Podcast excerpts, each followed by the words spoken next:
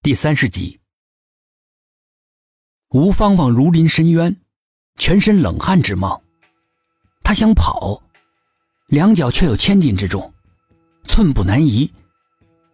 她想喊，却发现太害怕了，连喊都喊不出来。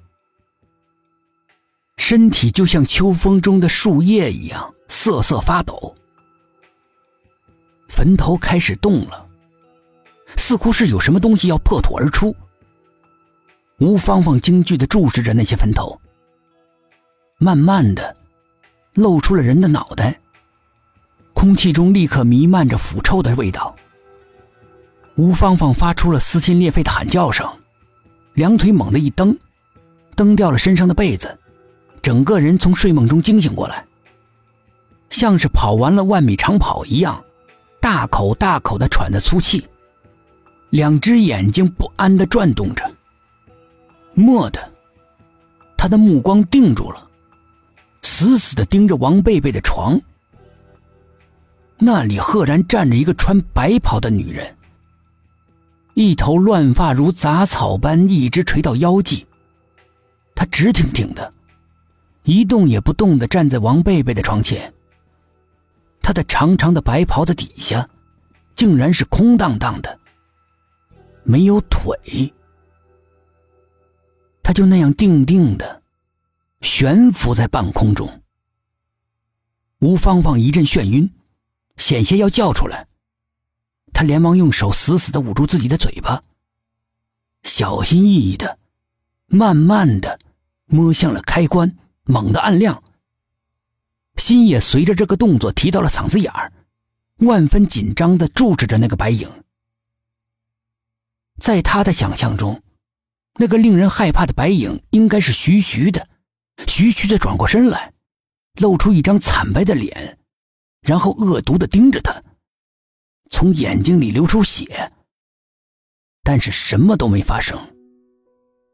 原来那个白影是一条拖地的白色连衣裙，挂在衣架上，风一吹，微微的晃动。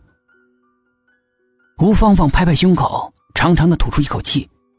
他暗暗责怪王贝贝：“没事挂白裙子在这干什么？吓死人了！”两眼不由自主的向李子谢的床上看，顿时整个人又愣住了。李子谢床上的被子被抖开了，从隆起的形状来看，里面分明睡着个人。他好像是被电击过，浑身僵硬的动弹不得。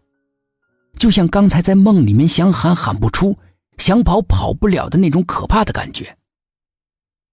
蓦地，他想到梦中外婆那张忧心忡忡的脸来，他原来是在担心自己。听人说，如果梦到自己的长辈在梦里面很担心自己，那就预示着这个人要大祸临头了。吴芳芳的心猛地一沉。大祸临头，莫非指的是死？顿时脊背冰凉，冷汗直流。他动作缓慢的，悄无声息的从床上爬了起来，不敢穿鞋，两只脚踩在冰冷的地板上，垫着脚，走到王贝贝的床前，悄悄的把他摇醒。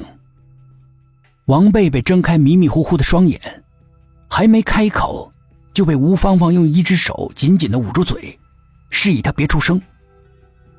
王贝贝满脸狐疑的看着他，从床上坐了起来，顺着吴芳芳的眼神看去，紧张的神情顿时松了下来。哎，那是月欢，昨天晚上和男朋友吵架了，到我们这借宿一晚。我怎么不知道？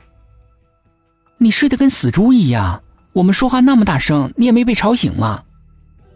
咦，月欢他也跟我们去了那儿啊，他也看见了，为什么他就没事呢？吴芳芳狐疑的问。有的人命硬，我们没那个福分呗。吴芳芳还要问下去，突然腹痛难忍，拿了手指向厕所走去。刚走出了几步。吴芳芳就感觉到一阵透骨的风从后面袭了过来，让她情不自禁的打了个寒颤。她停住了脚，真奇怪，怎么说也是夏天，怎么会这么冷呢？